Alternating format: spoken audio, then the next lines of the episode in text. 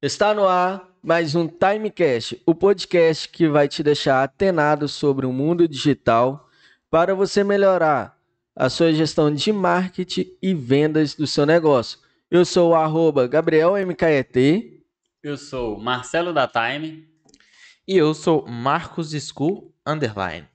E estamos aqui hoje para falar sobre um assunto muito importante, principalmente para você que é do mundo da tatuagem, né? Tem um estúdio de tatuagem ou é um tatuador.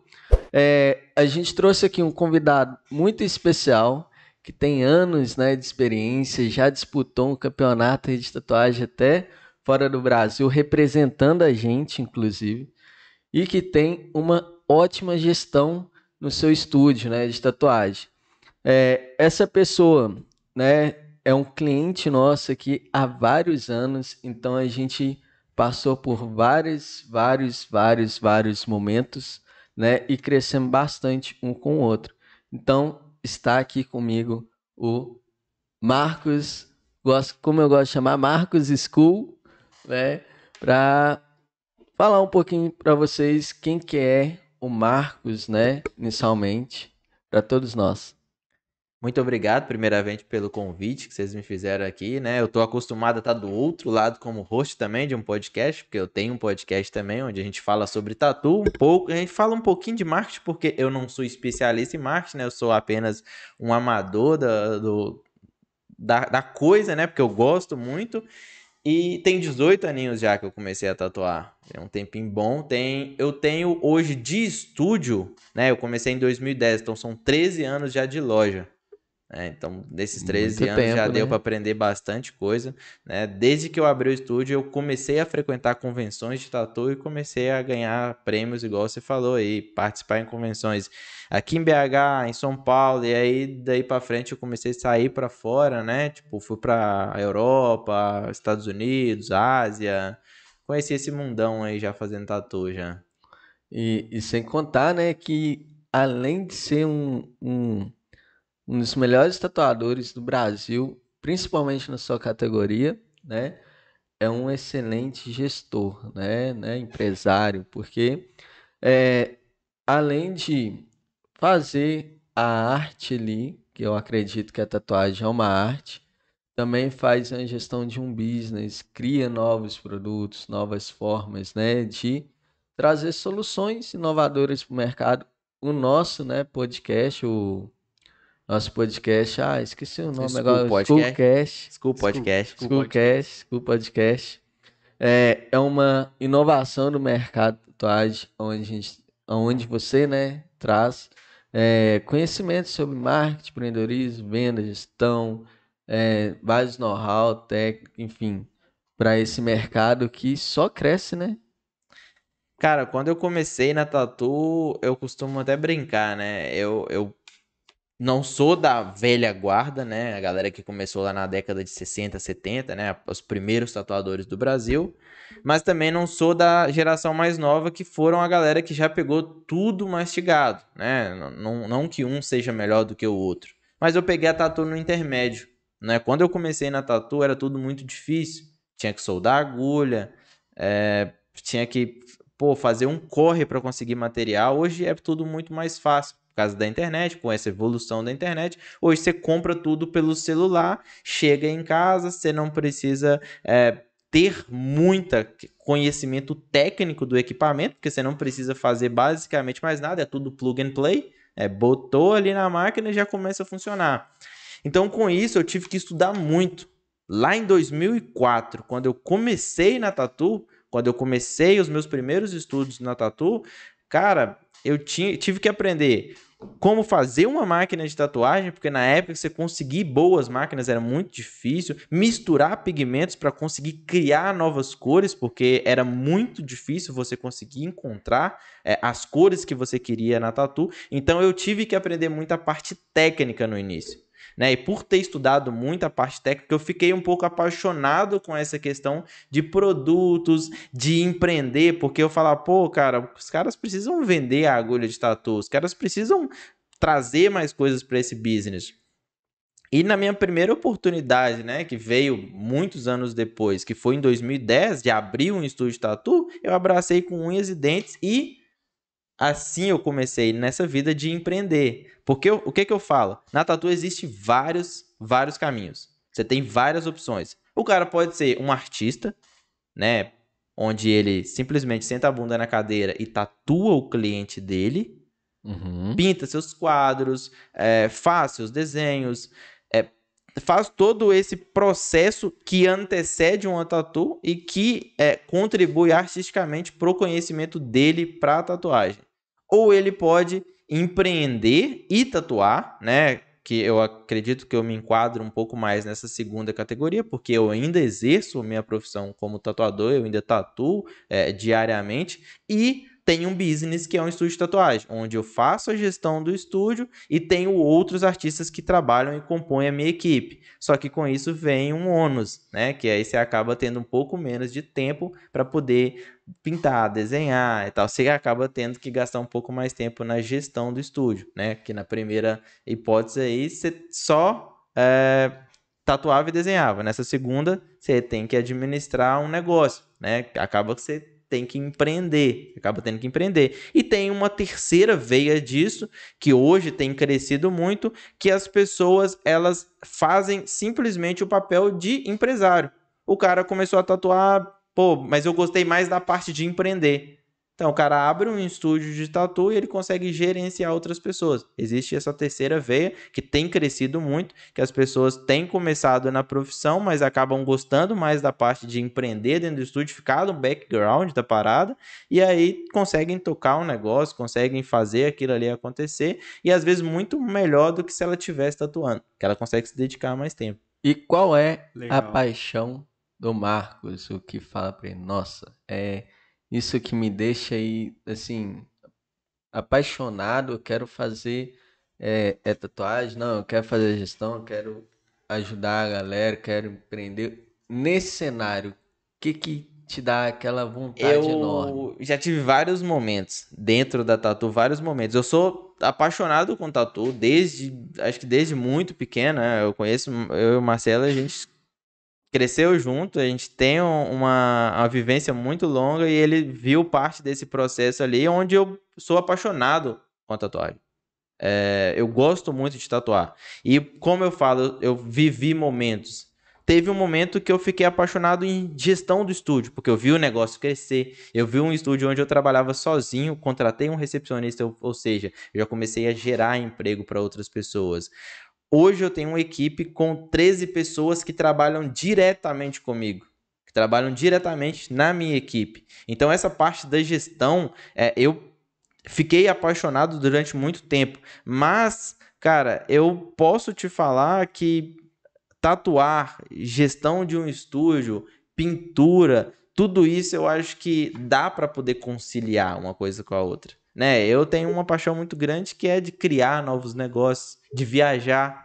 Então eu acho que sim, eu não consigo parar de tatuar. Isso eu até falo, a galera fala, pô, por que você não segura um pouco a mão aí na tatu e vai investir mais um pouco no negócio, talvez e ensinar a galera que você gosta de ensinar a galera a tatuar? Eu falo, cara, eu não consigo parar de tatuar porque é o que eu gosto de fazer. Tipo, eu nasci basicamente fazendo essa parada. É, é aqueles 80-20, né? O pessoal fala. A gente sempre tem aqueles 20% que a gente sempre se dedica mais, que é o que a gente gosta também. E os 80% que a gente tem que fazer, não quer dizer que a gente não gosta, mas tem que ser feito. E é até engraçado falando que tá com uma equipe, né, de 13 pessoas, e vem a curiosidade, quantas dessas pessoas é dedicada, né, ao comercial, quantas é dedicada também à parte de marketing, né?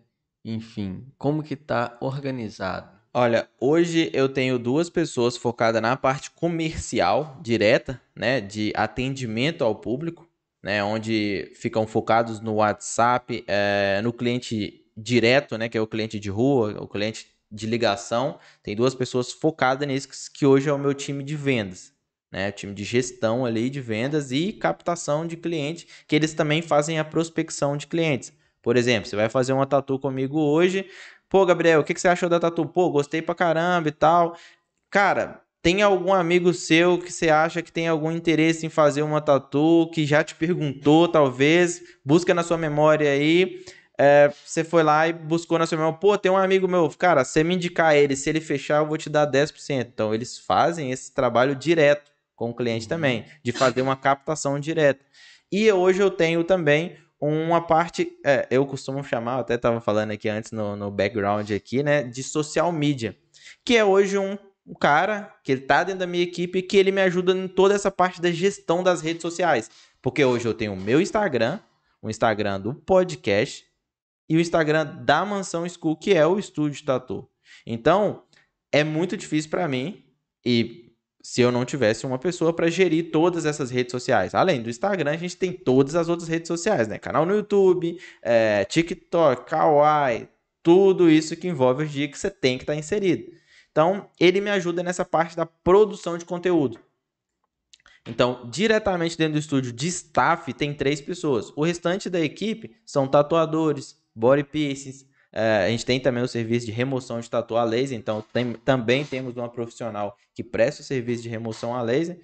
É, e tem os profissionais indiretos, né? No caso, vocês, por exemplo, são profissionais que não estão diretamente na nossa equipe ali, que eu nem contabilizei nessas 13 pessoas também.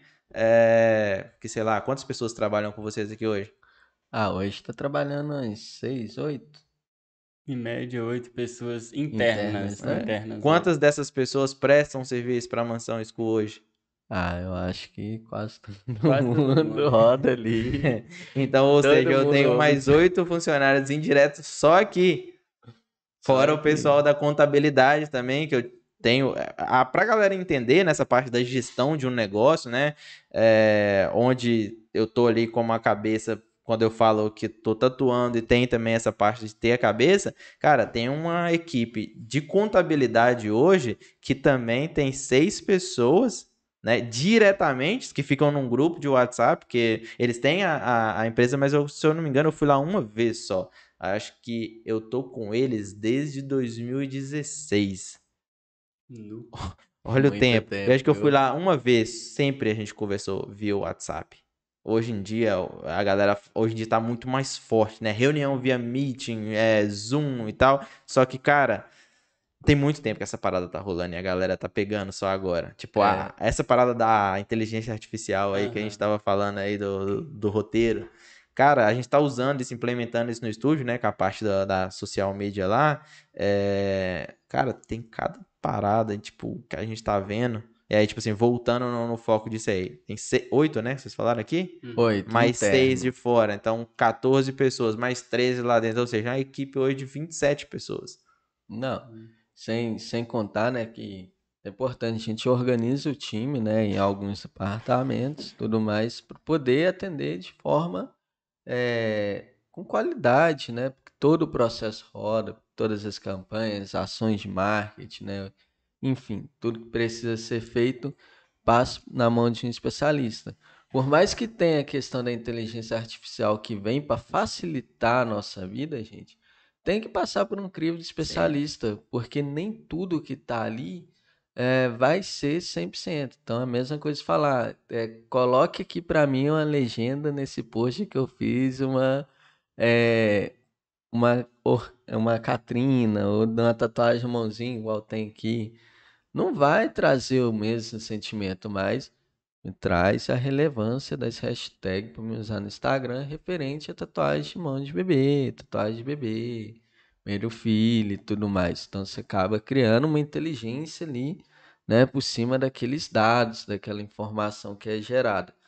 Mas eu fiquei curioso aqui para saber um pouquinho mais lá atrás dessa história, de quais foram as viradas de chave, né, que você achou necessário ter essas pessoas, né? Pessoa no comercial para atender, porque antes você que fazia também.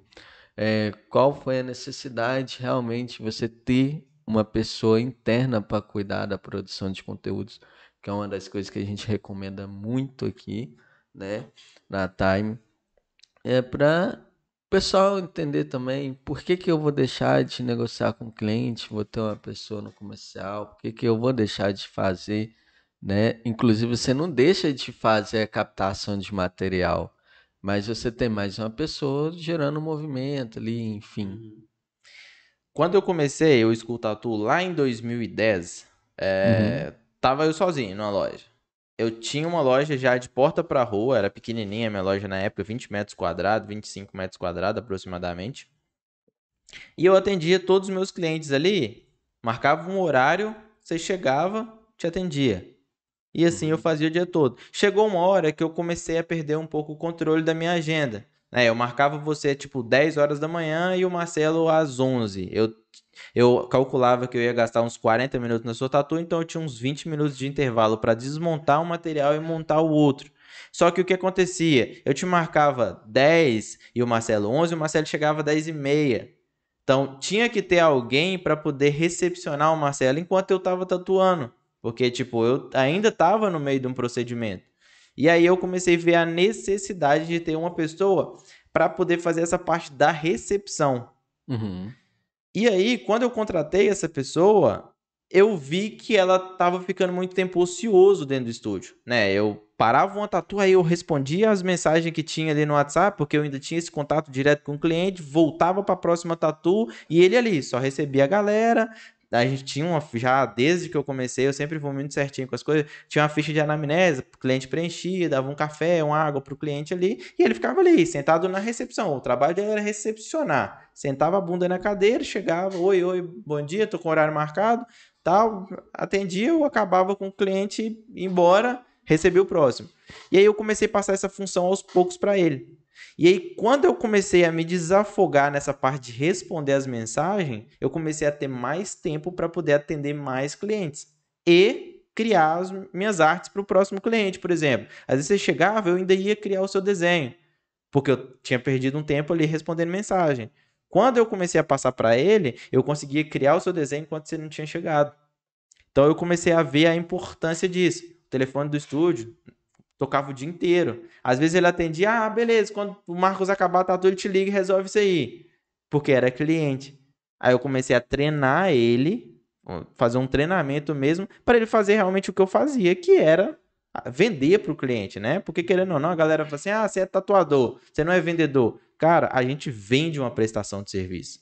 Uhum. Então, se você vende qualquer prestação de serviço, se você é barbeiro, se você faz qualquer tipo de serviço que você vende para uma pessoa, que você presta para uma pessoa, você é vendedor, você está vendendo. Uhum. Então, ele fazia esse trabalho de vendas já, né? Fazia a parte social do estúdio e vendia para a galera, né? Atendia ali o público.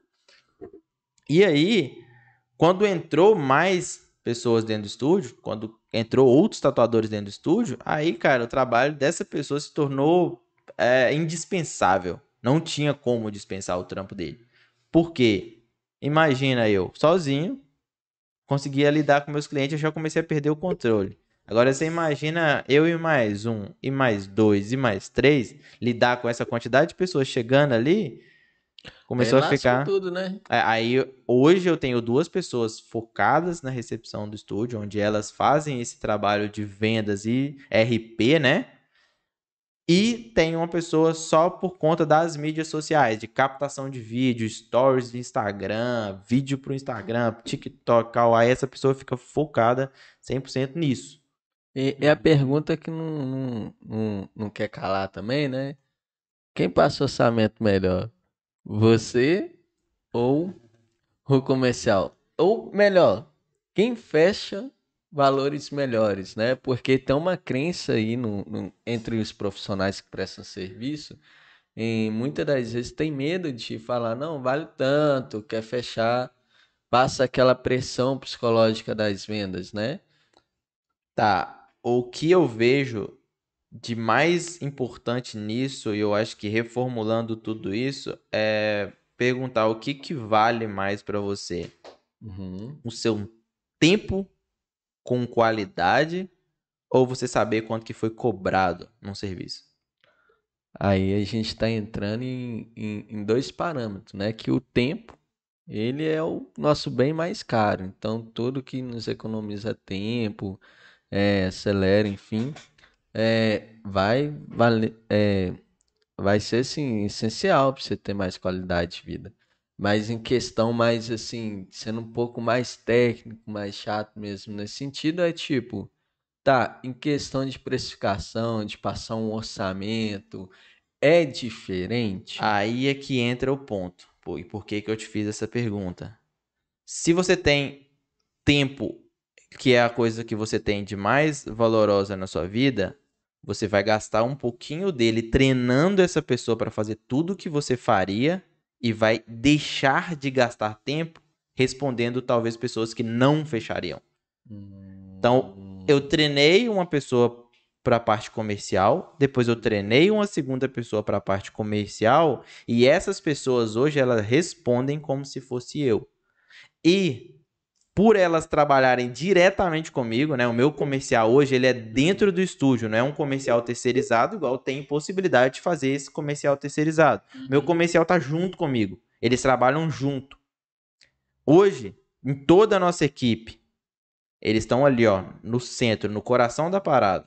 Uhum. Chegou um orçamento onde qualquer dúvida apareça, ele, eu tô ali sentado na minha mesa tatuando, ele vai lá, Marcos, apareceu esse orçamento aqui, eu tô um pouco confuso, posso passar X valor? Aí eu, não, olha, isso aí eu vou gastar um pouquinho mais de tempo, porque é um pouco mais complexo, eu acho que você pode cobrar Y. Aí, não, beleza, perfeito. Então o meu comercial, ele trabalha direto comigo e com todos os outros profissionais. Então a gente aqui já não tem mais a questão de que o preço tá na mão do comercial, né, gente? A gente tem a Exatamente. questão de que o comercial e quem está no estúdio, né, os tatuadores formam realmente um time, discute, toma decisão. Então isso é até legal, que é uma humanização no comercial, né? Sim. Não é que é comercial free, que só chega, passa orçamento, tchau. Mas tem um conceito ali de uma qualificação, né? Para poder É, entender o melhor a O que o meu comercial faz hoje, pra mim, é, se fosse traduzir em uma frase de curta tudo que ele faz, né, todo o trabalho, né, sem diminuir o trabalho que ele faz, o que o meu comercial faz hoje pra mim é um filtro dos meus clientes em saber quem vai realmente tatuar e quem não vai tatuar. Ele faz uma qualificação, né? Ele qualifica os meus clientes para poder chegar na nossa mão uma pessoa que realmente quer aquele serviço. Por que eu falo isso? Ah, Marcos, pô, você tá é, falando que não é todo mundo que vai tatuar, que te chamou? Cara, 90 pessoas das, pe- 90% das pessoas que chamam no WhatsApp, elas estão apenas tirando dúvidas e sendo curiosas. Imagina 100 Ou pessoas. seja, não estão prontas para comprar, 10% só estão. 100 pessoas chamam no WhatsApp. Não quer dizer que essas 100 pessoas não vão fechar ao longo do prazo, mas 90 delas não estão prontas para comprar naquele momento. Ou porque ainda não tiveram percepção de valor suficiente, e aí o meu comercial vai trabalhar isso para poder criar essa percepção de valor com o passar do tempo para essa pessoa, Uhum. convidando ela para um evento dentro do estúdio, porque ele tem tempo. Né? Quando você fala em ter uma pessoa ou ter duas pessoas focadas no comercial, eu estou comprando oito horas de cada uma dessas pessoas para trabalharem para você, enquanto você está vendendo as suas oito horas para uma outra pessoa trabalhando para ela, Sim. mas fazendo o que você é melhor fazendo. Sem contar que essas pessoas estão é, estreitando mais o relacionamento, né? Exatamente. O que que o comercial faz hoje ali, além desse filtro? Não, fizemos filtro aqui realmente dessas 100 pessoas que chamou, só 10 estão qualificadas para tatuar. Agora vamos focar nessas 10 aqui, vamos fechar essas 10 aqui que já estão qualificadas, vamos botar dinheiro no caixa do estúdio. Beleza, colocou? Vamos trabalhar essas outras 90 aqui agora. Cara, o que, que você quer tatuar mesmo? Ah, queria tatuar um tigre nas costas. Ah, pegando as costas todas. Tá, passei um orçamento, o cara se mostrou um pouco, talvez, inseguro por ser muita grana, por ser muito tempo. Beleza, esse cliente a gente não exclui, porque ele tá um pouco inseguro ainda, mas vamos trabalhar um pouco de geração de valor nele. Fiz uma tatuagem de tigre ali nas costas.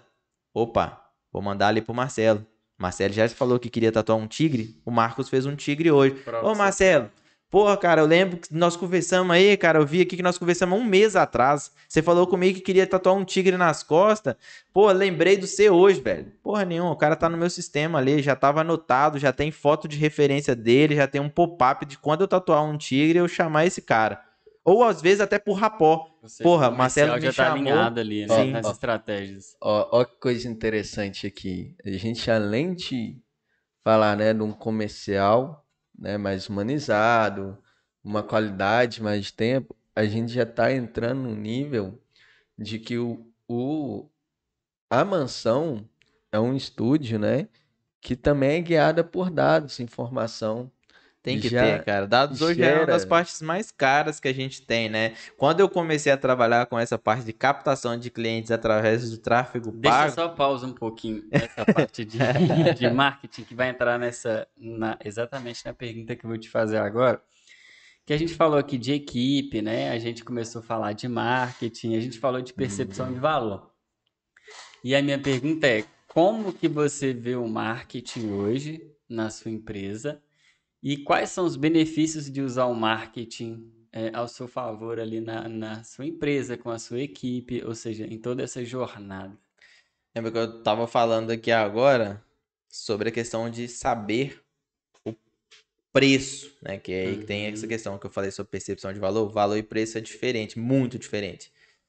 Saber do preço que custa para um cara chegar até mim, né? Que seja por uma indicação. Custou pro Marcelo gastar saliva dele para te falar do meu trabalho. Uhum. Custou para você ir até o meu WhatsApp e conversar comigo. E quando a gente está falando de tráfego, custa dinheiro para poder botar esse cara no WhatsApp. Então eu preciso gerar valor para ele.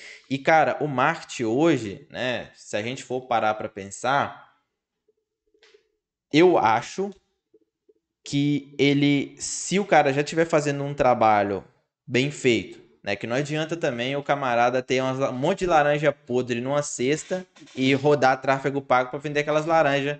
Beleza, ele estudou pra caralho de marketing, ele sabe gerar gatilho mental, então ele vai conseguir vender aquelas laranjas, mas ele não vai conseguir fazer uma segunda venda para aquela pessoa. Uhum. Então, o que eu acho que o cara tem que ter a casa muito bem arrumada e o trabalho dele já tá redondo, entender o processo dele, e aí entra a parte de marketing na, na, na questão junto com ele, trabalhando junto.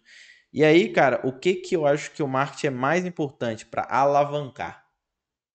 O cara começou, ele tem um cliente, dois clientes e tá precisando captar mais cliente. Põe o tráfego pago, põe a captação de cliente, põe a distribuição de conteúdo, cria tudo isso aí, porque com um ele vai multiplicar para dois, com dois para quatro. Vamos só definir marketing, né, para a galera que está nos ouvindo. Eu acredito que essa palavra, ela, às vezes, ela até dói ouvido, né? Porque muitas pessoas falam assim: ah, não, aquele político é puro marketing. Aí você que é profissional do marketing, você fala assim, pô, velho, Se ele conseguiu, decepção, se né? ele conseguiu se eleger, se ele conseguiu se eleger, o marketing dele foi bem feito. Exatamente, mas assim, por quê? O marketing é uma profissão que ela vem desde ali, ou seja, desde os princípios, né, da, ali da administração, até o topo, que é o que a gente está falando dos anúncios, das campanhas, da comunicação. Então, quando a gente fala marketing de uma forma ampla, as pessoas podem entender errado. Então, como você falou aí, né, tipo, o marketing é legal, eu consigo fazer para alavancar. Mas será que quem está começando ali, ou quando você começou lá, se tivesse pego né, os princípios do marketing para entender sobre produto, preço, praça e promoção e exatamente como que eu aplico isso no meu negócio? Como que eu diferencio o meu produto do meu concorrente, né? Que é uma coisa que se faz bem Sim. hoje, que é, pô, eu tenho valor, né? Você falou, eu tenho Uhum. valor, eu não tenho preço, eu consigo colocar aqui para o meu comercial, eu ensinei o meu comercial a mostrar a percepção do meu produto para ele. Então, ou seja, isso é marketing, não é um anúncio, não é uma, uma campanha, né? Não- Sim, é. Quando a gente fala, quando eu falo dessa forma ampla, eu tô tentando ser um pouco mais é, genérico para que as pessoas, né? Eu parto sempre do pressuposto quando eu vou fazer um vídeo do Instagram ou qualquer que seja o lugar, e até aqui agora me desculpe se as pessoas que estão assistindo esse vídeo são pessoas que já estão mais bem informadas sobre o assunto, me perdoem. É, eu parto sempre do pressuposto que as pessoas são leigas no assunto, né? Porque a Uhum. pessoa que tá aqui vendo esse vídeo através do YouTube, ele sabe zero ou sabe muito pouco. Então, o que que eu falo sobre isso? A captação de cliente. Aí você entra na parte de tráfego pago, que é uma parte muito específica, Muito do específica marketing pra digital. Aham. Então, é, quando eu falo captar clientes para o estúdio, a gente está falando só de uma ponta do marketing, que é a- o Exatamente. tráfego pago, né? Que seja por Facebook Ads, que é a especialidade do Gabriel, que seja por Google Ads, que é a sua especialidade. Então, É, isso pode ser feito hoje em dia, né? Tem o, o TikTok Ads, tem o, Tem várias o Pinterest né? também, né? Então dá para você distribuir o seu conteúdo através de várias.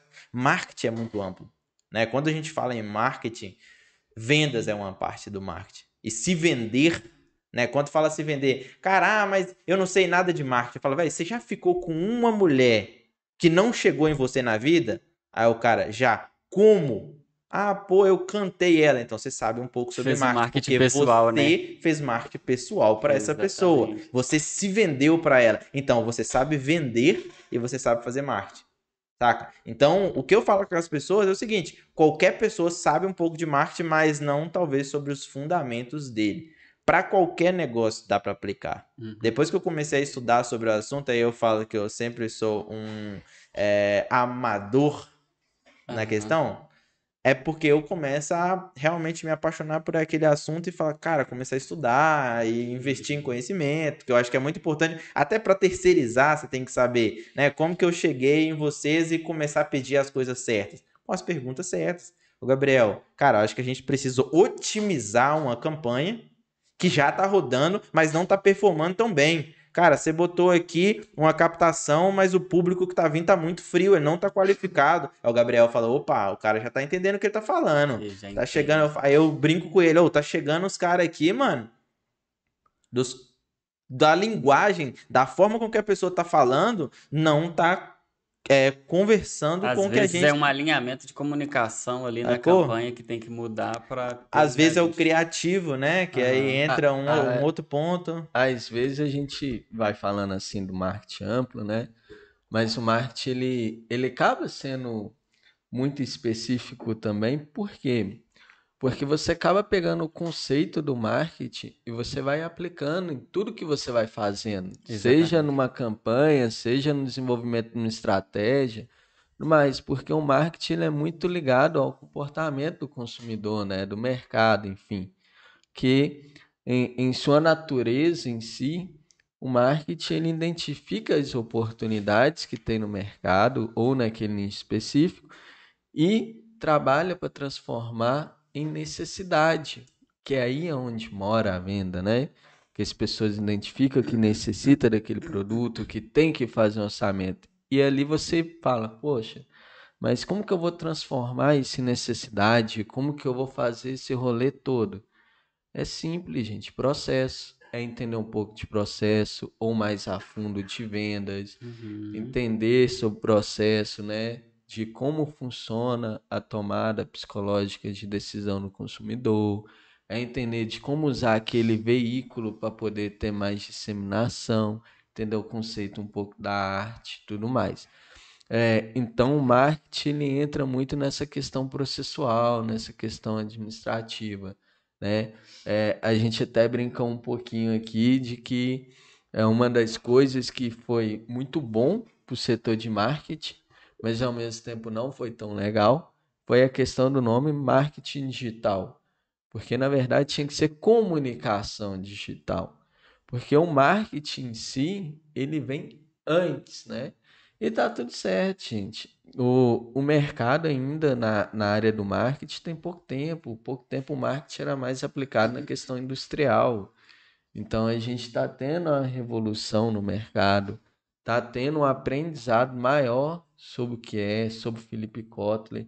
Se a gente for olhar, é, acabou de sair o Marketing 5.0, então calma aí. Saiu 5.0, tem um, dois, três, quatro. Qual foi o período de tempo que isso foi lançado? Tem pouco tempo, gente. Então, E quem denomina isso? o Marketing 1.0? o 2.0? próprio Felipe Kotler. Kotler, Ah. conhecido como o Papa do Marketing. E ele, e se você pegar um livro, né, 1.0, para ler, que ele fala que é marketing, explica, vai indo evolução, Ele que é o Francisco do marketing. É, ele é o exatamente. Papa, É né? o Papa francês, né?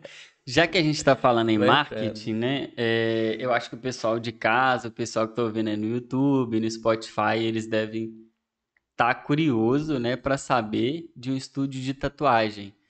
Como e quais canais de marketing, ou seja, das mídias ali digitais, que eles podem divulgar, né, os seus produtos, seus serviços e quais as melhores práticas. Eu acho que eles estão e até os que estão nos ouvindo aqui que não tem o estúdio de tatuagem, eles podem pegar alguma estratégia aí que vocês já usam lá, que vocês já fazem utilizar para eles ali no campo de batalha, né? Toda e qualquer pessoa que vende um produto ou serviço tem que estar em todas as redes sociais. Por quê? Quando você fala sobre rede social e se eu estou em uma rede social só, vamos falar sobre o papai Zuckerberg, hum. meu xará. Se hoje ele acordou de ovo virado, como a gente fala no interior, uhum. e não foi com a sua cara, ou qualquer um do, do time de filtro dele não foi com a sua cara, porque você infringiu uma das regras da plataforma, ele deleta o seu Instagram. Uhum. Simplesmente deleta. E ele não te deve nenhuma satisfação, por quê? A rede social é dele. Simples assim. Ah, mas ele não pode fazer isso, que o processo. Cara, você não pode fazer nada. A rede social é dele. Então, quando fala, pô, Marcos, mas é muito difícil é, eu estar tá no Instagram, no Facebook, no TikTok, no Kawaii, no YouTube. Cara, você quer ganhar dinheiro ou não quer? Se você quer ganhar dinheiro, isso faz parte do seu trabalho. Uhum. Tá em todas as redes sociais. Ah, mas eu preciso produzir um conteúdo específico para cada uma delas. Aí entra outra parte. Se você quer vender mais, você tem que estudar a plataforma uhum. e produzir um conteúdo específico para ela. Se não, só pelo fato de você já estar lá produzindo, você já vai estar sendo diferente da grande maioria. Isso é um exame de consciência que eu faço para a galera que às vezes está em casa. Você está em todas as redes sociais? Só responde essa pergunta. Eu tenho quase que 99% de certeza de que 9 em cada 10 pessoas que estão assistindo não tá. Quando você fala de estar nas redes sociais, é estar presente e postando em todas? Ou... Exatamente. Eu produzo um conteúdo hoje por um Instagram. Uhum. O Instagram hoje me permite postar em foto. Só que o TikTok não me permite postar em foto. Como que eu faço para postar no TikTok uma foto que eu tô postando no Instagram? Eu boto essa foto no CapCut, que hoje é de graça. Uhum. Boto uma música de transição de fundo e boto essa foto em looping bota essa foto em looping lá 10 vezes para que ela dure 10 segundos, um segundo cada foto, a mesma foto, vai passar como se fosse uma foto no feed da pessoa, só que é um vídeo. Às vezes você pode colocar uma narração de fundo, às vezes pode, quiser gastar um pouquinho mais de tempo, bota a narração, bota um áudio, bota qualquer coisa para que você consiga postar essa foto no TikTok, no Kawaii e no short do YouTube. Você conseguiu postar no Instagram, que era onde uhum. você queria aparecer e tal, porque você acha que é a sua rede social mais forte, só que você tá ali. Nessa brincadeira de estar tá ali, eu arrastei 32 mil pessoas no TikTok que vendi muitos produtos para essas pessoas, né? Produtos esses, um curso de tatu que eu tenho e o serviço de tatuagem que eu também tenho. Uhum. Vendendo sem vender. Por quê? Porra, eu tô aqui no Instagram. Mas até quando? Será Quando você fala de estar lá presente ter, e ter ali a presença digital, você tem uma estratégia para colocar é, esse conteúdo nas redes sociais ou não? Vou estar ali presente porque o Marcos falou ou porque o guru da internet oh. falou que eu tenho que estar presente. Tem uma estratégia por trás? Porque o que eu vejo assim, tá? É que eu vejo alguns profissionais falando que é o seguinte: você tem que estar nas plataformas que o seu público está. Sim. Aí eu, a minha provocação para você agora é o seguinte, né? Na sua visão. Tem que estar por estar ou tem que ter uma estratégia por trás para estar nessa rede social? Eu quero que você me responda uma pergunta rápido, uhum. sem rodar muito, só vem na cabeça e já responde. Quando você entrou no Instagram a primeira vez, você lembra, puxa na sua memória rápido, já qual era o, o perfil das pessoas que estavam ali na época? Todo mundo. Não, todo mundo não. Quando o Instagram começou, eu me lembro muito bem, só tinha adolescente, igual o TikTok. Só tinha adolescente, porque era só a galera de escola para postar selfie. Para postar selfie, porque o Instagram era uma rede social de foto. É, na época que eu entrei era todo mundo no sentido, eu já entrei atrasado. Não, sim. Quando o Instagram começou, por que eu faço essa pergunta e muita gente não tem a resposta? Porque a maioria entrou retardatário. O TikTok veio no meio da pandemia. TikTok nasceu para ocupar a cabeça de moleque de 13, 14 anos de idade que estava dentro de casa na pandemia sem fazer nada. Hoje, se você vê o perfil do TikTok, tem cara lá, empresário de 40, 50 anos de idade, com poder aquisitivo para comprar qualquer produto. Eu conheço um cara que ele vende mansões de alto luxo, de papo de 5, 10 milhões de reais, por causa de videozinhos do TikTok. Saca? Então. Então, ou seja, a... independente da relevância do público, o cara que é milionário, ele vai estar tá no TikTok. Então. Ele vai estar tá em todas as redes sociais, cara. Esse preconceito que a, que a galera tem formada na cabeça, e até eu falo, tipo, ah, galera, eu me incluo na galera. Uhum. Quando entra qualquer rede social, o que, que a pessoa tem que entender? O estudo de longo prazo. Rede social, ela começa para poder bater um público ali. Cara, tá lá, o cara, a filha dele vendo o videozinho, aí manda pro pai no WhatsApp. Porque uhum. o pai usa o WhatsApp o dia inteiro. Aí o cara clica no link, ah, que vídeo legal. Quando vai ver, o cara já tá ali há 30 minutos rolando. Fazendo divulgação para todo mundo. Sem ter a conta. Ele sem ter a conta, ele tá ali rolando vídeo. Porque tem essa opção. Tá ali rolando vídeo. Porra, vou criar um negócio desse aqui pra mim. Porque, porra, minha filha me manda vídeo desse direto, aí fica toda hora fecha porque eu não tô aqui, não tô inscrito no negócio, não tem conta. Eu vou criar uma conta pra mim. Cria mais um usuário. Só que quando a gente tava falando da filha de 13, 14 anos de idade, a gente já tá falando do pai dela, que tem 30, 40, 50 anos. Uhum. Se o cara tem, sei lá, uma loja de carro, Olha um potencial cliente ali na hora do cara trocar a o carro. A gente pensando no comportamento do consumidor aí que a gente tinha falado. E querendo Exatamente. ou não, é, tem uma demanda que, que ela é reprimida, uma demanda potencial, mas ao mesmo tempo não, não é reprimida, porque querendo ou não, os menores de idade, né, ou as pessoas mais jovens, elas compram ou influenciam outra pessoa a comprar. Então, uma das estratégias que várias marcas usam, né, e, e às vezes a gente recomenda para alguns clientes é, ah, vamos trabalhar esse público que está numa transição de idade, né, e está numa transição financeira também, porque começa a ganhar, começa a gastar seus primeiros dinheiro uhum. e vai querer faz, consumir algum dos serviços. No nosso caso aqui, que é tatuagem, quando eu fiz 18 anos, eu fiz minha primeira tatuagem. Olá. E, quiçá, tem crianças que já conseguem ali uma autorização do pai para poder fazer a primeira. Aí vamos trazer isso pro cenário de hoje, tá? Imagina que você tem 17 anos de idade hoje, sua mãe e seu pai não te autorizam a fazer tatu, mas você tá lá no TikTok vendo vídeo meu toda semana, vendo vídeo meu todo dia postando lá. Você já me vê como uma autoridade extrema na sua cabeça. No dia que você completar 18 anos de idade, você não vai pensar em outra pessoa, porque você tá me vendo. Racionais MCs, 1992, falou uma frase. Cara, quem não é visto não é lembrado. Se você não tá na cena mostrando o seu trabalho, você não vai ser lembrado. Uhum. O cara que quer amanhã fazer um serviço de marketing, quer alavancar o estúdio. Se vocês que fazem marketing não estão posicionados sobre isso na rede social, eles vão procurar uma outra agência que estão posicionada porque ele quer comprar quem faz o que ele quer. Exato. É, que estado, né? É, Caso Ferreiro, o espeto pode ser de pau, né, gente? Pelo amor de Deus. E pegando Caso até racionais aqui, ó. É, teve uma entrevista, foi. Eu acho que foi o Blue que falou, né, na, né, nessa entrevista.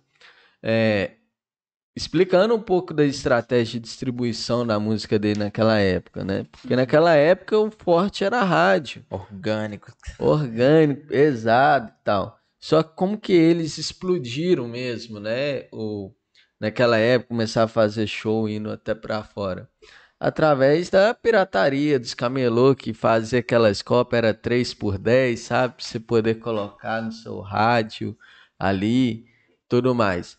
É, e aí foi até engraçado, né, né nesse podcast, ele falando lá que é, chegaram para falar sobre é, o pessoal que estava fazendo movimento de pirataria, que é uma coisa séria, mas esse cara falou, não, é esse cara que está falando com o meu público. É pra quem eu tô cantando. O cara entende falando. quem que é o cliente dele também, né? Exato. Eu quero dar é força pra esse pessoal. Pode deixar rolar. Cara, eu quero fazer uma pergunta que hoje eu acho que pra todo mundo que tá ouvindo, que vai ouvir esse podcast, que seja hoje, que seja num futuro muito distante, né? Nós estamos fazendo esse vídeo em 2023. Esse vídeo é o vídeo mais atual que a pessoa. Acho que é a mensagem mais atual que a pessoa pode escutar em qualquer momento da vida dela. É quem nunca consumiu um produto pirata, viu muito valor naquele produto e depois foi lá e comprou o original. E eu falando por mim.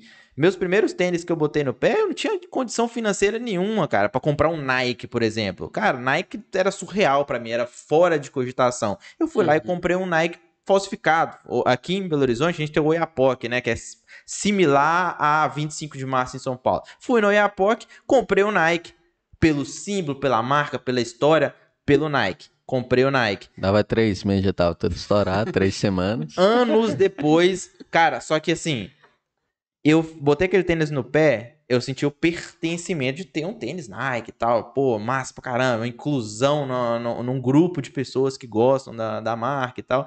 E aí, anos depois, quando eu comecei a ter um pouco mais de condição, eu falei, porra, por que não comprar um tênis desse aqui original? o Pô, já que que aquele foi bom, Qual que é o tênis que você mais usa hoje? Qual que é as marcas que você mais usa? Na verdade, eu hoje, eu, eu- até minha esposa fica me zoando que eu sou o cachorrinho da Nike. Eu só uso Nike, cara. Só uso Exato. Nike. E- Isso aí a Que gente doido, já né? entra, né, na questão de criar fãs. É, é até uma Ah, o- curiosidade. lançou o filme do Jordan. Quem tava lá na pré-lançamento? Eu. Saca? É. Mas aí, eu, quando eu faço essa provocação falando, tipo, de quem nunca consumiu um produto pirata, eu falo, ah, a pessoa às vezes. Coisa assim, cotidiana, é, idiota de se falar, mas o cara às vezes tem uma TV box pirata na casa dele. E aí o cara vê lá HBO Max, que tem os filmes e tal, só que aquela porra cai. Eu falo porque eu já tive, aquela porra cai, e aí o cara tá no momento que ele quer assistir o filme com a namorada, com a peguete dele, com a, com a esposa dele, e aí trava, aí o cara não consegue ver, só que ele fala, porra, o melhor filme que eu sempre vi na minha vida tá no HBO. Só que os piratas não funcionam, eu tô pagando essa porra. Aí o cara vai ver, porra, eu tô pagando 10 reais no pirata, só que o original custa 30 conto, e hoje eu tenho condição. E continua no pirata. E, não, aí o cara vai e compra o original. Esses aí são Saca? considerados muquiranos. Não, cara. tem o nego que é muquirana, que ele vai Continua comprar. e tem um cara que vai, pô, eu vou Ah, Tem o nego que é beneficiar. que ele vai continuar. Isso serve pra tudo, tá? Eu falo, tô falando de produtos de marcas grandes pra poder trazer uma analogia pra dentro do meu mercado. Tem o cara que quer três tatuagens por 100 reais. Vai ter. Esse cara vai fazer? Vai fazer. O que que ele precisa pra poder mudar pro próximo nível e procurar qualidade? Começar a gostar de tatu. Aí ele Exato. começou a gostar, ele começa a entender que tatuagem dá pra se fazer melhor se ele investir um pouco Uhum. mais. E aí ele começa a entrar, tipo, é, até zoou, em drogas um pouco mais pesadas, né? O cara começou com 3 por 100 pequenininha, já faz uma maior. Aí ele quer fechar um braço, aí quer fechar. Aí o cara entende É, que ele vai ter que gastar um pouquinho a mais.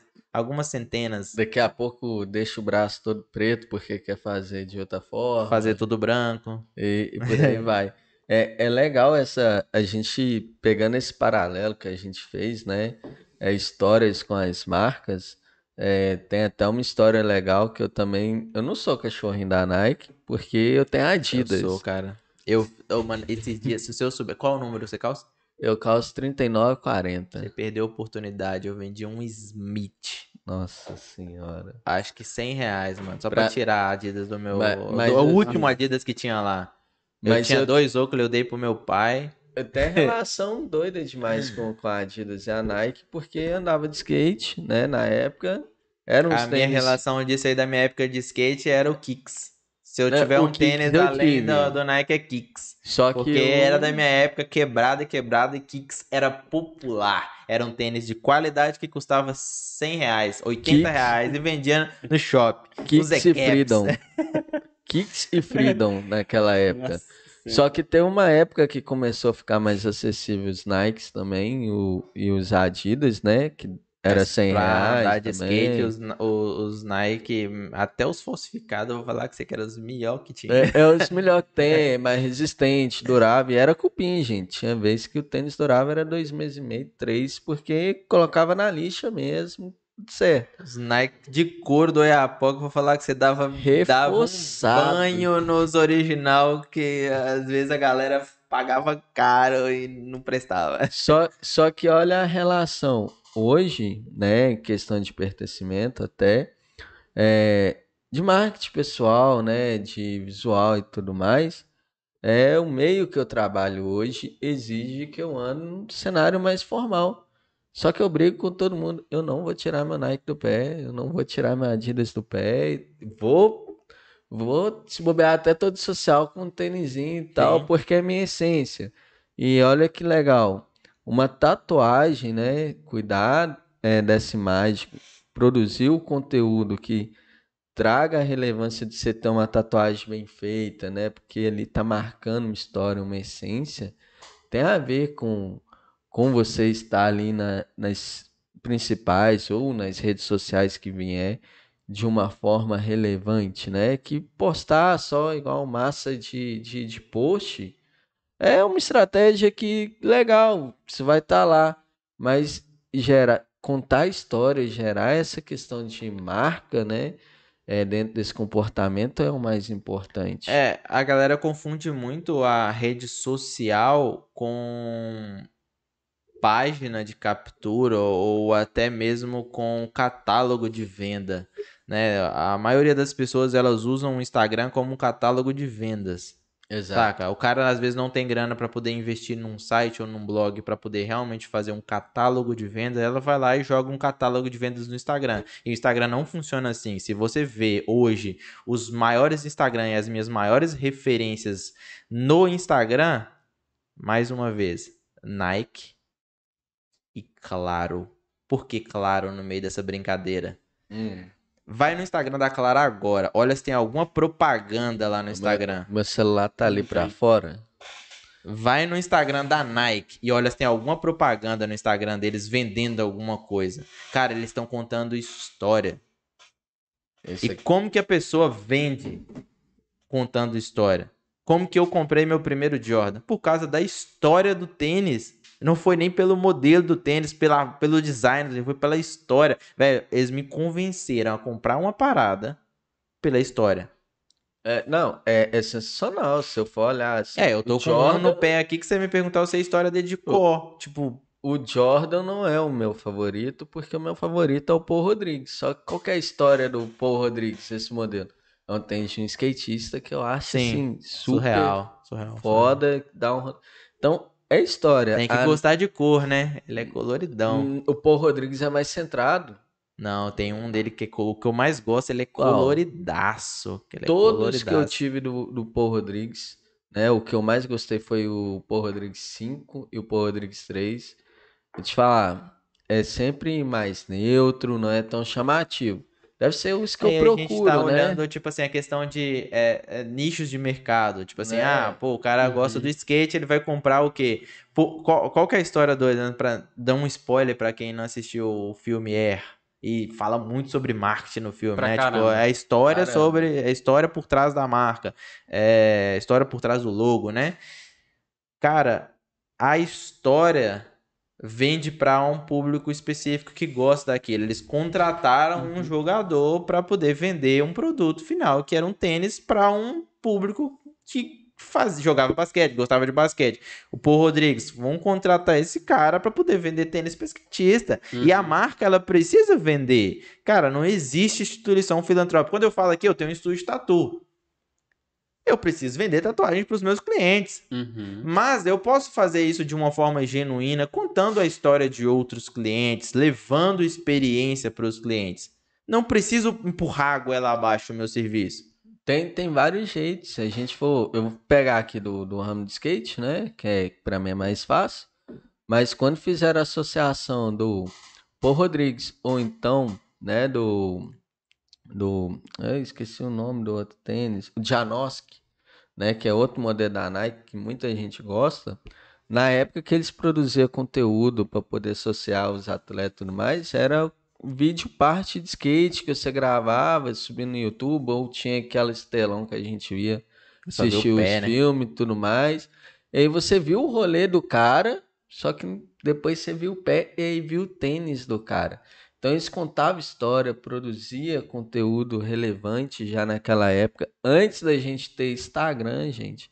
Dessa parte, teve a rede social, só aumentou, potencializou. Uhum. Então, a gente pegando aqui um paralelo, né, disso tudo que a gente falou, olha o quanto é importante você estar tá falando com aquele público mais novo ali no TikTok, você está falando com um público que às vezes é mais velho, que está no Facebook, que está descobrindo agora. Você está informando eles para mais tarde eles comprarem de você. Cara, o insight massa que eu peguei de, de tudo isso, você falando do, da questão do Racionais MCs, uh, e a gente falando agora sobre a história do, do Nike.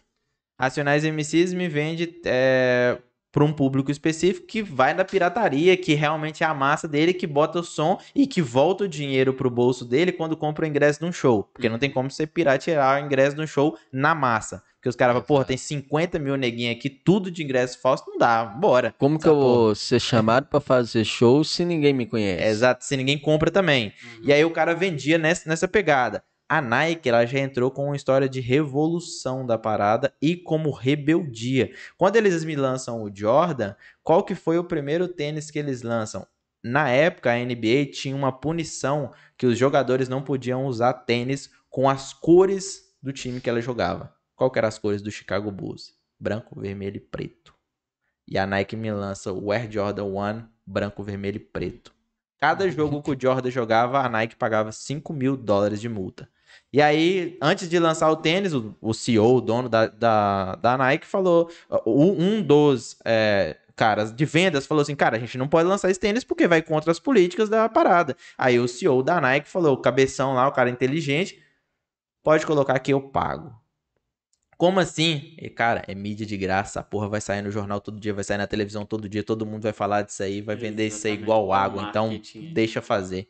Não, e se a gente for olhar, por mais que a mídia ia ser de graça, né? Que é a mídia, é o marketing emboscada que a gente fala, é, tinha, era pago. Era lá, pago. Pagava os 5 mil de multa. Então isso também não é diferente quando você vai usar o tráfego pago para poder levar é, a sua marca para mais pessoas, a sua solução para mais gente. A toda mídia ela é, acaba sendo paga de um jeito uhum. ou de uhum. outro. De um jeito ou de, de outro. Ela vai ser paga. Ela se monetiza, né, gente? E aí a gente entra nos custos. Por aí vai. Gente, esse papo aqui sobre tatuagem, né? Marketing. Sobre marketing, sobre vendas, é, agora Jordan. A gente entra, né? E a, a galera até fala, cara, mas aí você acaba.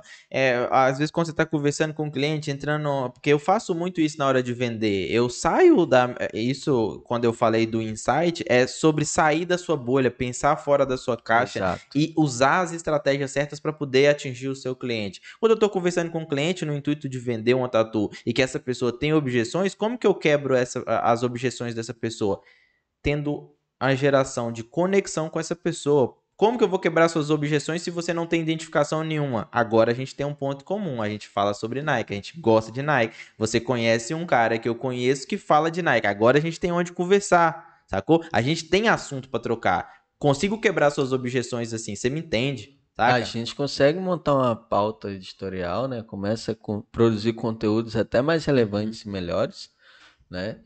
Gerando conexão. Você cria o rapport ali, né? Exatamente. então... O Marcelo é um cara que gosta de ler. A gente já falou muito sobre isso. Já me deu livro de presente, já deu livro de presente. Então eu sei que ele gosta de livros. Se um cliente eu tô conversando com ele, aí a galera fala, mas como que você pega o feeling se você não conhece a pessoa?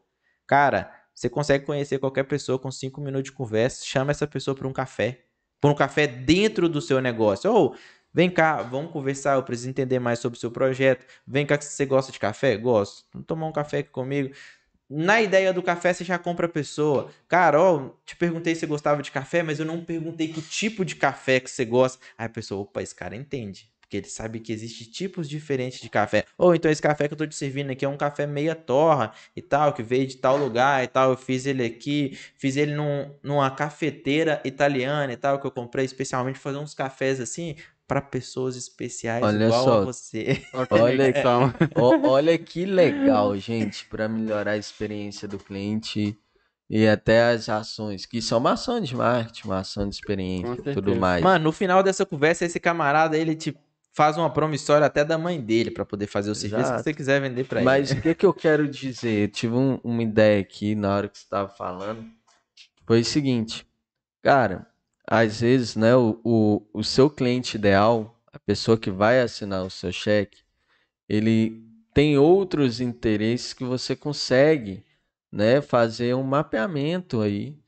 Opa, o perfil da minha, da minha clientela aqui, ó, por exemplo, gosta de tomar uma água com gás, é tomar um chocolate quente, ou um suco, um refri, é, ou então comer um pão de queijo, né? Igual mineiro feliz é mineiro que come pão de queijo E e café. toma café e bebe café. E tá Então, tudo certo. mas o que que eu quero dizer com isso? Quando você tem um posicionamento, você entende quem é o seu cliente, você consegue criar, né, momentos de ruptura para uma conversa, para gerar mais informação, E deixar a pessoa. Quebra de mais objeção. confortável. Eu acho que Também. deixar a pessoa se é, convencer que ela precisa. Você não precisa convencer ela. Ela precisa se vo- vender você para ela. Ah, porra, mas como que a pessoa vai fazer isso? Vamos um exemplo bobo. Uhum. Cara, seu trabalho, você faz marketing. Você tem vontade, por algum mo- motivo na sua vida, de viajar para fora? Tenho, Você acha que inglês é importante para você?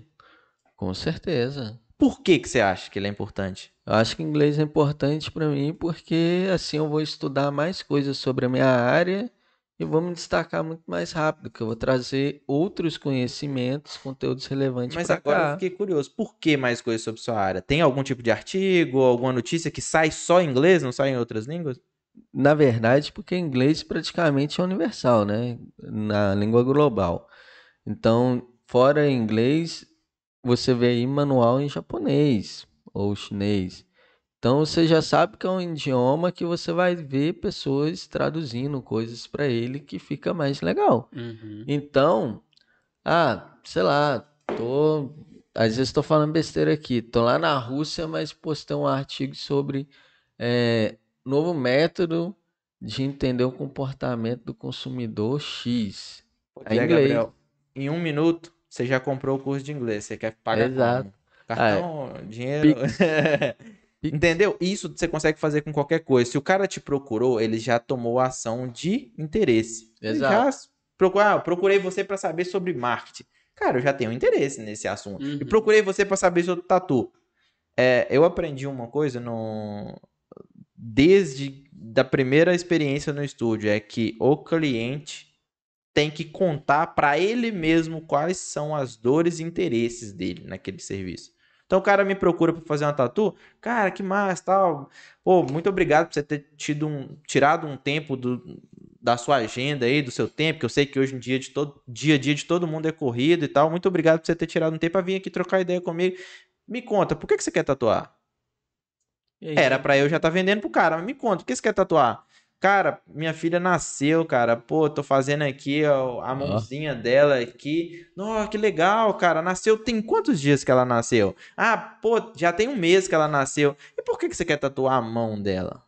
Ah, porque, Por aí pô, vai. eu acho que simboliza isso, aquilo. E a pessoa vai contar a história na cabeça dela, já, porra, eu tenho que fazer essa parada. Porque tem um símbolo muito grande em cima disso. Ela Outra- já tá É. comprando o seu produto sem ela mesma saber. Sabe? Aí quando você parte para a parte de finalização, aí você fala, aí você já pode terceirizar isso. Saca? O meu trabalho hoje é fazer a pessoa convencer. Como que ela vai pagar? Cara, ó, beleza, já entendi que você quer tatuar, eu já sei. Ó, já tô aqui, já anotei. Mostra realmente interesse com aquele cliente, já anotei e tal. E aí você aumenta o ticket do seu produto também, porque você tá tirando seu tempo. É, já anotei tudo que eu precisava. Vou passar você agora para a parte comercial. Eu já tenho todas as informações que eu preciso. Aí ela vai te explicar sobre forma de pagamento, é, se é cartão, dinheiro, Pix, tipo parcelamento, tudo isso ela vai te explicar. Comigo aqui já tá finalizado. Fechou? Mano, você não perguntou a pessoa se ela quer fechar ou não. Você já vai dar as opções de pagamento para ela. Ela com a mãozinha aqui, ó. Já passa cartão. cartão, É, já passa ô, black lá. Me, Não, dá, me dá aí o- a chave do Pix. Tá, tá Sacou? vendo, gente? Atender de forma passiva, né? Que isso é uma demanda passiva quando te procura, quando vai. E é um- uma das coisas que o marketing consegue te ajudar a gerar no seu negócio, né? No seu estúdio, principalmente. Então, se a gente for olhar a venda quando ela é passiva, vem assim, ela também tem o seu, seu momento que eu gosto de falar, que é a hora do show, sabe? É a hora que você vai lá fazer questão, vai encantar mais o cliente ainda por cima. It's time. E por aí vai, né? Foi na, na Centauro, por exemplo, eu sempre gosto de falar do Centauro, porque na Será que eles vão Centauro... pagar merchandise aqui? Porque já fizemos merchandise pra Nike, pra Adidas, pro Centauro, claro. Ah, eles contratam a gente, tá bom. Boa. Já, já paga demais. Mas assim, na, na Centauro a demanda era passiva. E quem decidia o que o cliente ia levar era eu, não era o cliente. Porque eu descia era seis caixas de tênis, colocava o tênis que ele ia levar melhor, não era nem o tênis que ele queria, era o melhor, ainda levava meia, levava barrinha de cereal ainda lá, proteica para dar mais energia, enfim. Colocava na sacolinha, o caixa é ali. Era assim. É para isso que serve a sacolinha na Centauro, tá, gente? É você já levar o cara, vai pro caixa que é ali. E não para dar mais conforto pro cara carregar as coisas. Não, é direcionamento de fechamento de venda. Então, na, na Tatu também tem o mesmo momento, mesmo show. É só você Uhum. encontrar qual que é o repertório, né, da que você conecta desse cliente que veio ali através do marketing ou passou na sua loja, entrou e o- qual é o atendimento É, que entender você qual é a necessidade de cada pessoa, Uhum. né? Exato. Como, como que a gente faz, né? Pegando aí tudo que a gente falou de marketing, atendimento, experiência, como que eu consigo fazer uma experiência memorável do meu cliente? Ou seja, esse cliente ficou encantado com o meu trabalho, com o meu serviço, com o meu atendimento. O que que você enxerga ali dos primeiros passos para você realmente falar? Cara, uma das coisas eh, mais sensacionais que eu aprendi nesse tempo todo de estúdio, na, nos 13 anos de loja, quem implementou foi a Letícia, minha esposa. Eh, ela trouxe uma, uma experiência que ela tinha trago da, do outro trabalho dela, que era realmente gerar uma experiência do início ao fim pro Uhum. cliente. É, uma, cara, é falando tudo isso, mas assim, hoje, por ter um processo e tal, é muito fácil de se fazer. Enviou um Google Forms pro seu cliente no WhatsApp, Uhum. onde nesse Google Forms pode ter 4, 5, 10, quantas perguntas você quiser para a pessoa, mas acho que três imprescindíveis. Como você gosta de ser chamado? Uhum. Porque eu me chamo Marcos Vinícius Oliveira Souza. Eu gosto de ser chamado de Marcos School ou Marcos. Pronto. Para as pessoas que não são íntimas, Marcos suficiente. Se o cara me chamou de Marcos School, ele me segue no Instagram, já me viu em algum evento de tatu. É como, eu- como a pessoa gosta de ser chamada. Às vezes a pessoa lá é Joana Paula, mas ela gosta de ser chamada de Paulinha. Ela Uhum. gosta de ser tratada mais íntima. Então, como você gosta de ser chamado, é nem seu nome, é como você gosta de ser chamado. Uhum. Ponto. Gosta de música? Gosto. Qual o estilo? Pessoa chegou no estúdio. Bom dia, Paulinha, tudo bem? Rapó. Conexão com a pessoa de imediato, porque você chamou ela pelo nome que ela gosta de ser chamada. Uhum. Defunta tocando a música que ela falou que gosta de ouvir. Acabou. Você já começou com experiência. Aí você pode implementar. Qual que é a sua bebida preferida? Ah, eu gosto de beber café. Cara, café, todo estúdio tatu o tem. cafezinho. Aham. Todo salão tem. Todo, ah, todo comércio hoje em dia tem um cafezinho. É básico. Não, mas eu gosto de tomar energético. De maracujá. Vale a pena o serviço que ela vai fazer? Vale. Qual que é o custo desse energético pra mim? Cara, vou ter de custo 8 reais o energético. Vale para a experiência do, do cliente? Vale. Compra o energético, bota ali na hora que ela chegou, no momento certo. Tô preparando, vou colocar no meu ponto. Tô preparando a tatu. Ô Paulinha, dá só um minutinho. Vou lá, busco energético, boto na bandejinha, boto um copo com gelo, porque provavelmente a pessoa gosta de beber energético, ela tem essa opção de beber gelado ou quente. Traga na bandejinha e coloca aqui, ó. Energético de maracujá, que ela falou comigo que gostava lá no Google Forms. Tá, dados Uhum. informação para o cliente. Cara, e aí, cara, você pode incrementar isso de um milhão de formas. A, a Lê, né, ela faz o quê? Escreve o nome da pessoa. Seja bem-vindo. Ah, essa pessoa falou que ela ama pets. É, que ela vai tatuar um pet. Ou que qualquer coisa, ela já Uhum. faz, um- escreve no espelho, seja bem-vinda, Paulinha, pra sua primeira tatu comigo e desenha, sei lá, umas patinhas de cachorro, umas patinhas de gatinho ali no espelho. Essa pessoa já tem uma identificação e ela vai começar a se auto, eh, te divulgar, né?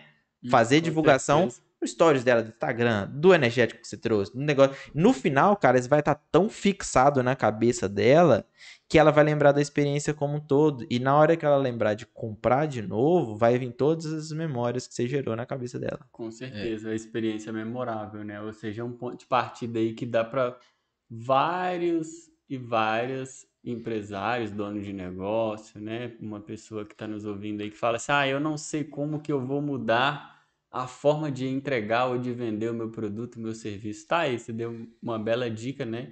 Pegando três pontos que você falou. aí. O primeiro é perguntar como que a pessoa gosta de ser chamada.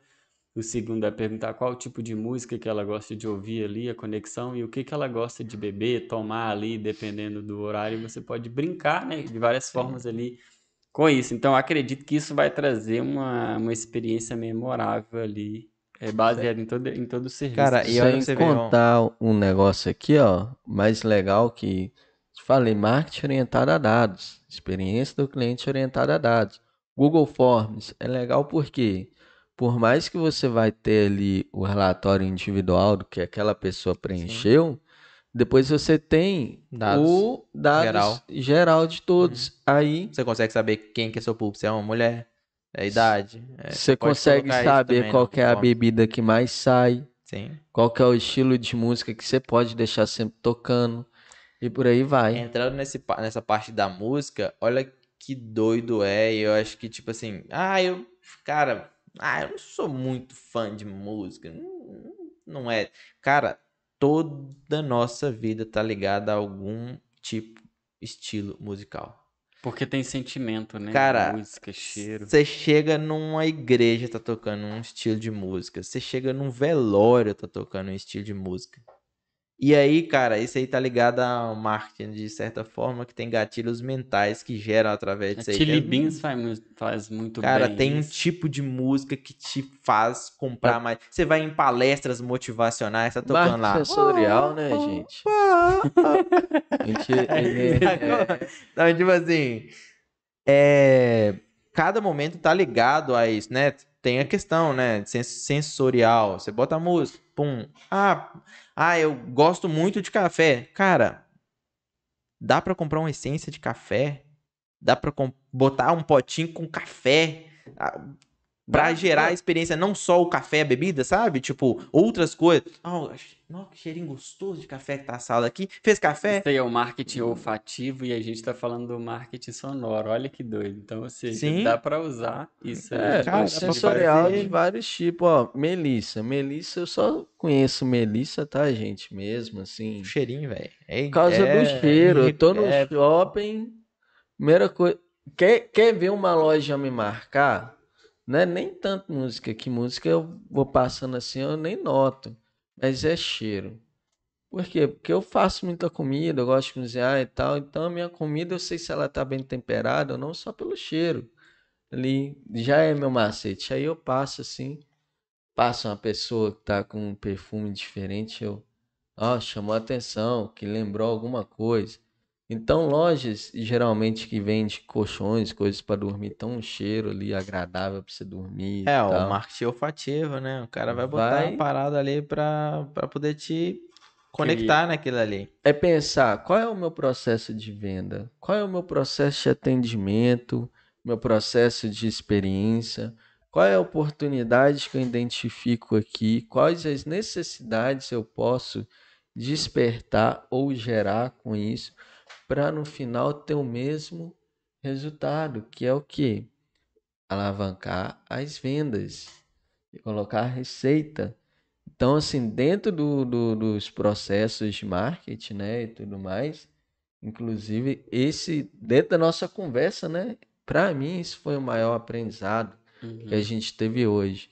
E até já puxando aqui o gancho, qual que foi o seu maior aprendizado dessa conversa? Nossa, hoje, se você pudesse falar para alguém, o que que você falaria? É a importância de gerar processos e coletar dados. Eu acho que a pessoa que tem um processo muito bem alinhado e tem todos os dados necessários, ele consegue implementar qualquer tipo de coisa, que seja uma pessoa, um funcionário extra, que seja uma empresa que tome conta do marketing dela, porque ela já tem dados. Olha, Gabriel, meu cliente é a Paulinha, ela gosta de café. Ou ela gosta de energético de maracujá. A Paulinha tem 28 anos de idade. E tem várias Paulinhas aqui que gostam de energético, que tem entre 28 e 30 anos de idade. E eu gostaria que você buscasse para mim mais Paulinhas para o meu estúdio, porque eu gostei de atender esse tipo de cliente. Foi um cliente que teve uma experiência agradável comigo, que me trouxe boas energias também. Vou fazer um, vou fazer um evento de tatu e vamos alavancar dentro de um evento da Red Bull. Sacou? Porque é ali onde vai estar o meu público. E sem contar, gente, que dentro da Paulinha vai existir a Paulinha 2, que às vezes vai mudar uma coisa só. Às vezes você gosta de energético de Ma- tradicional, ma- né? Tradicional. E tá, tá tudo, tudo certo. então vai ter o- os perfis, né? A gente gosta de falar que são perfis diferentes de cliente e que tá tudo certo. É identificar os clientes ideais que a gente quer atender e como proporcionar um melhor- uma melhor experiência. E você, Marcelo? O aprendizado que eu tiro desse podcast hoje, é, aprendi pra caramba aqui hoje nesse podcast, é como que eu posso ter uma experiência memorável para o meu cliente. Eu acho que isso é uma coisa assim que, como tá tudo muito rápido, tá tudo muito digital, tá, as coisas estão passando muito rápido na nossa frente, se a gente não tem uma conexão com um serviço diferenciado, com um produto diferenciado, ou até mesmo uma conexão mais rápida e que seja tão emotiva, você não diferencia, porque vai ser tudo do mesmo. Então, ou seja, o meu maior aprendizado aqui para quem está nos ouvindo, né, e para quem quiser implementar isso aí é como que eu coloco, né, no meu produto, no meu serviço, no meu negócio, uma experiência diferente, uma experiência memorável. É, o ali. que você falou tá exatamente ligado a tudo, né? Experiências hoje são muito rápidas, né? Passando o dedo 30 segundos, um minuto. Vou contar uma breve história. Teve um cliente que falou comigo que gostava de ler e beber uísque. Falei, porra, Esse livro, daí é cara, chique, esse, esse cara aí vai ser difícil, né? Porque, tipo assim, como que eu vou saber mais dados desse cara pra saber o que que esse cara gosta de ler? Porque, tipo assim, é difícil você sair pra comprar um livro específico pra um cara, tipo assim, que às vezes vai fazer uma tatu que não, não é um ticket tão alto. Aí, tipo assim, por coincidência, o cara gostava, tipo assim, de uma leitura de coisas que eu também gostava. Então eu falei, pô, eu posso pegar um livro meu, botar lá na sala, deixar lá, porque se ele vai ver que tem um livro ali. Aí o cara gostava de ler livros sobre empreendedorismo, sobre lei da atração, que é tipo tudo que eu tenho na minha estante. Eu peguei uns cinco livros que eu tinha, tipo, sobre lei da atração, montei tipo uma prateleirazinha, tipo, na parte, uma garrafa de uísque do lado deles, um copinho. Na hora que o cara chegou na sala, trocando ideia, mano, eu vou montar seu desenho e tal. É, você quer tomar alguma coisa? Cara, aceito. Peguei um copo de água com gás pro cara, peguei um copinho de uísque, servi pra ele. Uai, uísque? Pode? Cara, moderadamente você pode beber enquanto você tá tatuando, tranquilo, você não pode exagerar, não vai tomar uma garrafa de uísque, mas um copinho de uísque tem problema nenhum, não. Cara, eu vou demorar porque eu preciso passar o stencil da tatu, finalizar alguns detalhes do desenho, então eu vou demorar por volta aí de 40 minutos a uma hora. Você quer ler um pouquinho? Ah, o cara olhou pra mim assim, tá de brincadeira. Pegou o livro, sentou, botou a mesinha do lado, virando. Voltei, o cara já tinha lido umas 20 páginas na casa do livro na hora que eu voltei. Porque o cara Leitor realmente, ele realmente tinha o hábito de leitura. Aham. Cara, que livro bom é esse? Vou comprar. Pode ficar. Tem outro. É, Think and Grow Rich. Quem não, tipo, quem não tem esse, pensa em riqueza. quem não tem esse na prateleira. e, cara, de presente. Eu tinha pago, sei lá, 29 reais no Mercado Livre. O cara tava fechando uma tatu comigo de 5 pau.